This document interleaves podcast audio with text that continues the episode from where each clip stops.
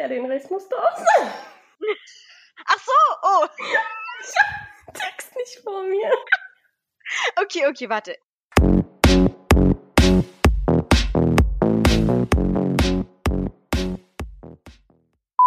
Du überlegst schon länger, einen eigenen Podcast zu starten, aber weißt nicht wie? Sei es als Privatperson, Unternehmen oder NGO? Keine Sorge, wir zeigen dir unsere Podcast-Hacks, wie du zum Beispiel den richtigen Podcast-Hoster findest, die beste Schnittsoftware, das richtige Equipment oder wie du deinen Podcast erfolgreich auf Social Media vermarkten kannst. Schau bei unserer Brainter Community vorbei, werde Mitglied und tausche dich mit anderen Podcastern und Podcasterinnen aus. Du findest uns auf www.braintercommunity.com. Yeah. Diese Hooligans. Ja, ich würde mal sagen, endlich mal wieder eine Folge mit uns zu zweit, oder? Endlich. Ja. Also wir machen ja gerne unsere Interviews, aber so zwischen uns ist nochmal was anderes irgendwie, ne? Das ist so deep dann. Ich liebe diese Folgen. Ich auch. Die sind deep, real und sehr unterhaltsam. Ja. Ja, heute sprechen wir über das Thema Unsicherheit und wie man denn Unsicherheit überwinden kann. Dazu haben wir uns ein paar Gedanken gemacht und ich würde gleich mal mit einer Frage starten, Shari. Vielleicht kannst du sie ja ganz ehrlich beantworten. In welchen Situationen in deinem Leben hast du dich schon mal unsicher gefühlt, beziehungsweise fühlst dich vielleicht jetzt noch unsicher? Aus der Vergangenheit kann ich erzählen. Yes.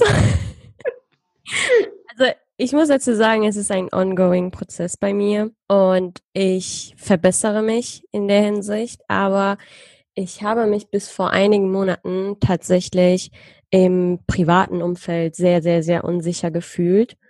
Gerade was Beziehungen, also zwischenmenschlich, zwischenmenschliche Beziehungen angehen. Ich meine, ich beziehe das jetzt nicht nur auf äh, romantische Beziehungen, also Partnerschaften, sondern generell auch Freundschaften und auch zur Familie.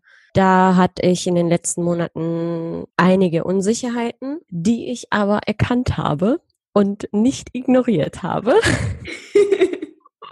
Sehr, sehr und, gut. Ähm, ja, daran auch äh, arbeite. Aber die interessante Frage ist halt, woran ich das erkannt habe. Und da würde ich gerne vielleicht ein Signal sagen, was, was auch bei mir, also jetzt äh, mich eben darauf aufmerksam gemacht hat, war eben diese Kurzatmigkeit, dass ich dann in gewisse Situationen das Gefühl hatte, ich kann nicht mehr richtig atmen. Mhm. Wie war das bei dir? Welche Erfahrungen hast du da gemacht mit Unsicherheiten? Vielleicht war das ja bei dir nicht im privaten Umfeld, sondern irgendwie im beruflichen. Ja, also ich würde sagen, in der also ich habe zwei Sachen. Einmal in der Beziehung, ganz am Anfang und auch im Berufsleben, als ich dann später zu arbeiten angefangen habe, war es so, also wenn ich jetzt aufs Private gehe, in der Beziehung, so anfangs, ich weiß nicht, wie es bei dir ist, aber da sind ja manche Frauen, ich inklusive, ja sehr irgendwie noch nicht so sicher in der Beziehung, ja. Also man weiß nicht, kann man jetzt irgendwie so ganz klar die Meinung äußern, ähm, verliert man den anderen dann sofort? Also ich muss es so erklären, wie zum Beispiel hat mein Partner irgendwas gemacht und mir hat es irgendwie nicht gefallen. Und dann habe ich halt nicht gesagt, dass es mir nicht gefallen hat, weil ich Angst hatte, dass er dann nicht mit mir redet. Ja. Mhm. Also Ja. ganz am Anfang war das echt krass. Da ist man ja voll so in seiner rosaroten Brille und man hatte so voll Schiss, irgendwie denjenigen zu verlieren. Und ich muss sagen, ganz am Anfang war es echt krass. Aber mittlerweile ist mir so geil. da sage ich meine Meinung, wenn ich, wenn ich unglücklich bin, wenn ich unglücklich gemacht werde, wenn ich äh, verletzt bin oder so, weil ich mir einfach denke, nee, also wenn ich das in mich reinfresse, dann macht mich das unglücklich. Und deswegen hat das bei mir auch immer sowas gehabt mit, sobald ich unsicher war, hat mich das irgendwie unglücklich gemacht. Und dasselbe. Hast du das bemerkt? Wie hast du das bemerkt? ja, also ich was hat das mit dir so gemacht? So, wa- was hat, wie hat dein Körper auf diese Unsicherheit reagiert? Boah, also äh, voll viele Symptome. Ich hatte ganz äh, so schweißige Hände, ich hatte so Hitzewallungen, zittrige Stimme und so weiter. Also wenn es jetzt zum Beispiel ein Streit gewesen ist oder so, das waren so, also da habe ich in dem Moment gemerkt, so, boah, mir läuft es gerade eiskalt den Rücken runter irgendwie. Also es war Mhm. ganz, ganz komisch. Und Ja. ähm, dasselbe auch eigentlich im Business. Ganz am Anfang, wo man natürlich in einem neuen Unternehmen, ein Großkonzern ist, dann ist man halt auch unsicher. Darf ich jetzt irgendwie meine Meinung in dem Meeting sagen? Was denken die Leute von mir, wenn sie irgendwie meine Meinung hören? Nicht, dass sie mich auslachen. Das war auch genau mit den Symptomen oder mit der, mit der körperlichen Reaktion, die ich auch gerade beschrieben habe. Ja. Also im beruflichen Umfeld habe ich, hatte ich das tatsächlich nur im Praktikum, also in meinem zweiten Praktikum, wo ich dann meine Bachelorarbeit geschrieben habe, da war ich sehr unsicher. Aber danach irgendwie so gar nicht mehr. Ich meine, ich habe ja auch meinen Job sehr häufig ähm, gewechselt und ich glaube, das hat eben nochmal dazu geführt, dass ich eben diese Unsicherheit einfach ähm, bewältigt habe oder halt einfach umgewandelt habe in ja. ja, etwas anderes. Glaubst du, dass die Erziehung etwas damit zu tun hat, dass man sich unsicher fühlt in gewissen Situationen? Ja, ich denke schon. Also um das jetzt mal gar nicht wissenschaftlich herzuleiten, sondern aus meiner eigenen Erfahrung, ist, wenn du zum Beispiel als Kind irgendwie irgendwas machst und es war ein Fehler in den Augen von deinen Eltern oder du hast irgendwas gesagt, was falsch war, dann bist du dir halt nicht mehr sicher, ob du, ob das vielleicht eine andere Person nicht so sehen würde, ja, also wo jetzt deine Eltern vielleicht ausgerastet werden, gesagt haben, boy, Charoyer, wieso sagst du das? Das geht gar nicht. Das hätte vielleicht jetzt im Businessleben oder gegenüber meinem Partner wäre das vielleicht gar nicht so angekommen, aber deswegen bist du dann halt irgendwie noch vorsichtiger und überlegst dir fünfmal, ob du was sagst oder was machst, weil du halt für bestimmte Dinge so behandelt wurdest. Mhm. So wenn die, wenn die eigene Mutter etwas anderes ähm, vorlebt und genau. du siehst es als Kind und denkst, okay, das ist total normal. Das heißt, wenn ich mal äh, einen Freund habe, dann äh, ja, muss ich mich auch so verhalten. Oder was auch sein kann, ist, es gibt ja auch diese Menschen, die sich immer unsicher fühlen im Hinblick auf die Zukunft. Was wird auf mich zukommen? Die, die dann immer sich so viele Gedanken darüber machen. Ja. So, die Zukunft jetzt ist unsicher. Ähm, Roboter werden äh, die Menschheit erobern oder weiß ich nicht was. Ich glaube, das sind Menschen, die als Kind immer protected wurden. So, ähm, so wo die, wo die Eltern nicht gesagt haben, ja hier renn mal jetzt und fall auf die Fresse, sondern ach Kindchen, sei bitte vorsichtig. Ach, du hast ja. da was, komm mal her, ne? Die, die immer beschützt worden sind. Ja. So von, von den Eltern. Ja, gebe ich dir vollkommen recht. Wie war ja. das bei dir zum Beispiel, wenn du, wenn du irgendwie in einer unangenehmen Situation gekommen bist? Wie haben dann deine Eltern zu dir, was, was haben die dann zu dir gesagt? So, ja, geh raus und klär das selber oder oh Bubu, komm her. und die haben dich dann, die haben dann für dich alles geregelt. Ja, ich muss da sagen, dass die, ähm, dass die Erziehung bei mir, also meine Mutter hat mich anders erzogen und mein Vater hat mich anders erzogen. Ja. Yeah. und meine Mutter war dann, war dann halt diejenige, die sich auch gerne um Sachen gekümmert hat und auch vorangetrieben hat. Mm, und mein Papa war dann eher einer, der, der dann immer gesagt hat, ja, komm, hier, ich gebe dir einen Schubser und dann machst du es aber selber. Bringst das Ding selber zum Rollen sozusagen. Ja. Und deswegen war ich, war ich halt immer so ein bisschen hin und her gerissen. Ja. Also ich bin jetzt auch momentan, kann ich ja auch offen sagen, in so einer Phase, wo ich echt mal so, so meine Erziehung, was, was mir beigebracht worden ist, die dann so richtig ähm, für mich analysiere, um einfach feststellen zu können, okay, ähm, was hast du daraus gelernt und wie willst du später deine eigenen Kinder erziehen? Mhm. Weil das sollte einem schon bewusst sein. Und tatsächlich glaube ich, dass, ähm, oder ich bin mir sicher, dass viele Eltern sich vorher gar nicht darüber viel Gedanken gemacht haben oder sich gar nicht mal wirklich hingesetzt haben und haben gesagt, okay, guck mal, so und so wollen wir unsere Kinder erziehen. Sondern dass die, die haben einfach Kinder bekommen und einfach Kinder erzogen aber nie so richtig offen darüber gesprochen. Und ich glaube, dass es bei meinen Eltern auch so war. Und das möchte ich halt nicht. Ich möchte halt schon mir so richtig bewusst sein, okay, wer bin ich? Was möchte ich vorleben? Und wie möchte ich mich in gewissen Situationen verhalten, wenn es mal zu den und den Sachverhalten kommt. Ja, das finde ich super und kann ich auch nur unterstreichen. Das war bei meinen Eltern genauso oder das ist immer noch bei meinen Eltern so. Sie haben halt so eine bestimmte Vorstellung, wie sie ihr Kind zu erziehen haben. Und das denken die ist richtig. Und wenn wir das mal so, wie wir so sind, so das alles mal reflektieren, mhm. da sehen wir einfach, okay, die mhm. haben echt eigentlich viel falsch gemacht. Und ich bin mir auch sicher, dass viele andere Eltern auch vieles falsch gemacht haben, weil es halt eine andere Generation ist und weil wir ja, wie gesagt, auch schon irgendwie so eine Generation ist, die äh, sind, die mehr reflektieren und mehr in Frage stellen. Ja. Das ist echt total krass. Also egal mit welcher Freundin auch ich drüber rede, sie sind sich bewusst, dass die Eltern Fehler gemacht haben, obwohl uns ja eigentlich beigebracht wurde, so, Eltern machen nie Fehler, Eltern haben immer recht, Mama hat immer recht. Kennst du diese Sätze? Ich sage ganz klar nein, stimmt nicht. Ja. Ja, ich, ich glaube, dass, dass wir tatsächlich viel selbstreflektierter sind. Die Frage, die ich mir nur stelle, ist, ob wir das auch wirklich umsetzen, also ob viele auch wirklich bereit dafür sind, daran zu arbeiten, weil es ist nicht leicht, weil du musst ja schon dich wirklich mit deiner Erziehung und mit all den Jahren auseinandersetzen und es ist halt auch wirklich schmerzhaft. Also ich kann es wirklich aus eigener Erfahrung sagen, es ist schmerzhaft, weil man dann Seiten von sich entdeckt und sich dann einfach so wundert, so, okay, wa warum bin ich so? Und dann musst du aber in dem Moment akzeptieren, also dich selbst akzeptieren und sagen, ja, ich bin so und ich möchte das jetzt verändern. Und das braucht unheimlich viel Geduld und auch Disziplin und auch Übung, weil sonst, sonst wirst du ja ein Leben lang so leben. Ja.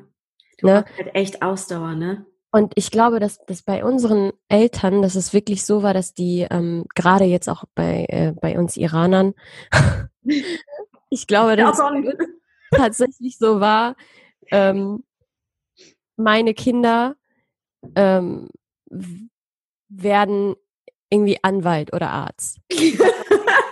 das ist dein Ziel. Und es ist fucking scheißegal, wie deine Kinder dahin kommen. Es ist scheißegal, was mit deren Persönlichkeit passiert. Es klingt hart, aber das ist wirklich so. Ja. Klar, wir sind, wir sind sehr erfolgreiche Menschen, ne? Aus uns wird auch etwas, aber ich finde, dass die Persönlichkeit dadurch einfach verloren geht. Ja dass man nicht einfach mal so sich fragt, okay, wenn ich jetzt mein, mein Kind zu dem und dem Kurs zwinge, was macht das mit, mit dem? Also sind die gerade glücklich oder wollen die einfach mal nicht vielleicht Kind sein? Das ist es bei den Iranern. Ich finde, die haben irgendwie kein Interesse daran, dass sich ein Kind zum Beispiel so selbst verwirklicht. Ich muss das, ich sage das gerade im Lächeln, und darüber mhm. kann ich jetzt auch offen sprechen, weil das einer meiner größten Unsicherheiten war. Weil mein Vater war zum Beispiel immer so einer, der hat gesagt, so ja, du musst Informatik studieren oder Mohandes oder Doktor und keine Ahnung. Mhm. Und sowas halt. Und ich habe halt eine ganz andere Richtung eingeschlagen, ja. Also mich hat immer Politik interessiert und Wirtschaft. Also in eine ganz andere Richtung, was eigentlich mein Vater so gar nicht unterstützt hat. Und mhm. ich habe dann auch halt eben nicht Informatik studiert, dann habe ich eben nicht das gemacht, dann habe ich, also weißt du, habe einfach nicht das gemacht, was er gesagt hat und ich hatte immer diese Unsicherheit, war es der richtige Weg, diesen Weg zu gehen? Was ja. ist, wenn ich versage? Dann muss ich ihm ja sozusagen zustimmen. Rechtfertigen. Da genau. rechtfertigen. Und ich stimme ihm dann zu, dass er ja recht hatte, dass mich dieser Weg nicht glücklich macht oder erfolgreich macht. Aber jetzt sage ich wirklich, ich habe nichts falsch gemacht in meinem Leben. Dass ich dieses Studium gegangen bin, dass ich mich gegen meinen Vater und meine Eltern durchgesetzt habe. Ich bin viel, viel sicherer und selbstbewusster als jemals zuvor. Mhm. Aber die Unsicherheit hat mich die ganze Zeit begleitet. Wie bist du damit umgegangen? Also wie konntest du diese Unsicherheit irgendwann für dich bekämpfen? Also das Erste auf jeden Fall ist, die Unsicherheit zu akzeptieren. Ja, also nicht sie so zu unterdrücken, nicht so verdrängen, sondern sich sagen, okay, ich fühle mich echt unsicher in dieser Sache, aber ich werde weitermachen, indem ich meine Komfortzone verlasse. Das war immer so. Mhm. Dass ich gesagt habe, okay, ich muss mich jetzt einfach der Angst stellen, das ist jetzt scheiße, ich fühle mich kacke, mein mentales Bewusstsein ist am Arsch, sagen wir es mal so. Aber ja. wenn ich, wenn ich einfach mal diese Komfortzone verlasse, dann wird es mir besser gehen. Allein weil ich einen Schritt dagegen unternehmen hab, unternommen habe gegen diese Unsicherheit. Ja, ja, das heißt, du hast die nicht ignoriert, ne? Ja. Es gibt auch viele, die, die dieses Gefühl dann einfach an sich ignorieren und so beiseite schieben und sagen, ja, okay, dann vermeide ich solche Situationen. Ja. Damit ich mich dann nicht mehr unsicher fühle. Genau, genau. Schön gesagt. ja. Wie hast du das gemacht? Eigentlich genauso wie du. Also ich freue mich auch mittlerweile echt, wenn ich Unsicherheiten erkenne, weil das dann für mich ein Zeichen ist, dass ich es ändern muss. So, ich, ich renne nicht mehr davon weg oder ich ähm, fall dann jetzt nicht in ein Loch, wo ich dann so denke, ach du Scheiße und weiß ich nicht, sondern ich weiß mittlerweile echt, wie ich mit solchen Situationen umgehen werde. So, klar, ne, ich sage jetzt nicht, dass ich sofort sage, ja, jawohl, Unsicherheit. Yeah. Come on, baby. Geil. Nee, das sage ich nicht. Klar habe ich, klar bin ich dann voll am struggeln, so irgendwie eine Woche lang und fange dann an zu analysieren und äh, mir zigtausend Videos über ein bestimmtes Thema reinzuziehen oder irgendwie zu, zu versuchen, so diese Unsicherheit zu bewältigen. Aber dann kommt auf einmal mittlerweile so, so ein Punkt, wo ich dann so denke, so, okay, jetzt fängst du aber an, logisch zu denken und hörst auf zu analysieren. Und fang dann an, irgendwie, ich weiß nicht, wie ich es beschreiben soll. Mm, das ist irgendwas, das kommt so von, von innen. So, ich, warte, ich überlege, wie ich es, so, irgendwas sagt in mir oder zeigt mir den, den richtigen Weg. Ja. Ich weiß nicht warum. Das ist so diese, diese Verbindung, die dann, die dann so plötzlich sagt, das musst du machen. In dieser Situation, auch wenn es fucking schwer ist, das musst du machen. Und dann überwinde ich diese Hürde und danach ist, ist die Unsicherheit auch weg. Und die verwandelt sich irgendwie dann in Vertrauen. Mhm. So. Es ist ja auch so ein, so ein gesunder Optimismus, oder? Wo, weil du sagst ja, du sagst ja, okay, ich höre jetzt so auf meine innere, innere Stimme mhm. und das wird schon. Wenn ich diesen Weg gehe, dann werde ich auch es schaffen, oder? Also, dass du halt wirklich sagst, du hast Vertrauen in die Situation, dass du diese und in dich selbst, dass du diese Unsicherheit oder dieses Problem, was dir gerade bevorsteht, überstehen wirst. Ja, schon.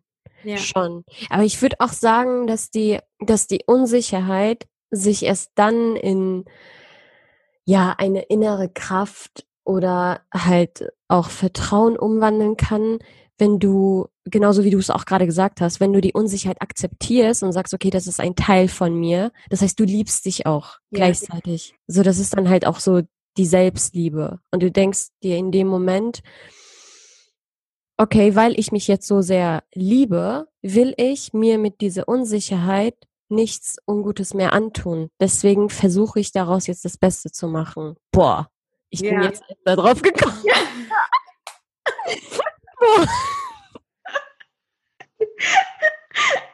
Du arbeitest ja sozusagen dann an deinem Selbstbewusstsein auch, ne? Ja, das, das spielt irgendwie, glaube ich, alles eine Rolle. Ich glaube, das hängt alles, das ist irgendwo alles miteinander verknüpft. Ja, definitiv.